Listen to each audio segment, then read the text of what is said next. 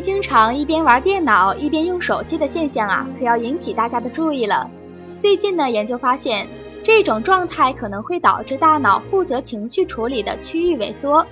现在随着科技的发展，电子产品对于我们来说越来越重要。经常有人会同时使用手机和电脑，一边接收手机短信，一边看电视等等。而英国呢，有研究人员对这种同时使用手机和电脑的人进行脑部扫描，发现这种状态会导致注意力持续时间变短，记忆能力变差，并且更容易让人感到焦虑和忧郁。这就提示我们，使用科技产品进行多任务的处理，会导致注意力时长变短，集中注意力和形成记忆会变得更加困难，